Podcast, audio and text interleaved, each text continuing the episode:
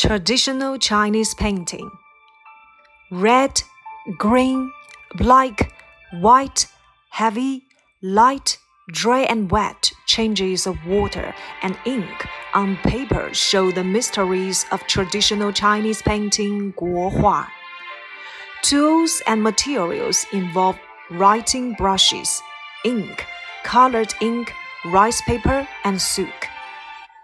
The hardness or softness of brushes, paper absorbency, and color determine the features of Guohua. Water, ink, and lines are the most essential factors for Guohua. Unlike Western paintings, Guohua doesn't use three dimensions or realism. Instead, paintings involve a unique Chinese view of scenery. It's very common that a Chinese painting is attached with a poem. If you understand Guohua, you will have a better understanding of Chinese people. Traditional Chinese painting, Guohua. Red, green, black, white, heavy, light, dry and wet changes water and ink on the paper show the mysteries of traditional Chinese painting 国画。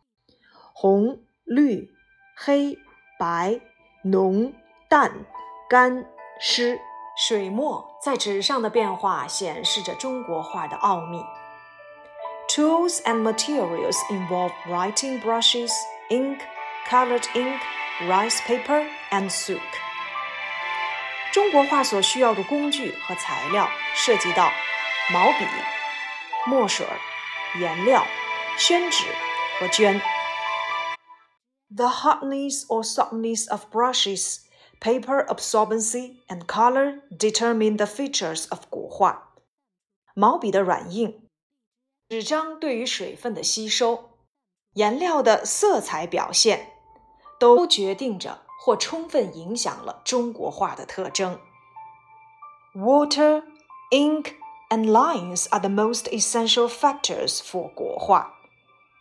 水、墨、 线条构成了国画的基本要素。Unlike Western paintings, 国画 doesn't use three dimensions or realism. 国画并不像西方的油画，它不会去使用立体或是写实。Instead, paintings involve a unique Chinese view of scenery. 相反，中国人观看食物有自己独特的见解。 It's very common that a Chinese painting is attached with a poem. 最为普遍的，我们会看到在国画当中常伴有诗词。If you understand 国画, you will have a better understanding of Chinese people. 了解中国画，就能帮助你更好的了解中国人。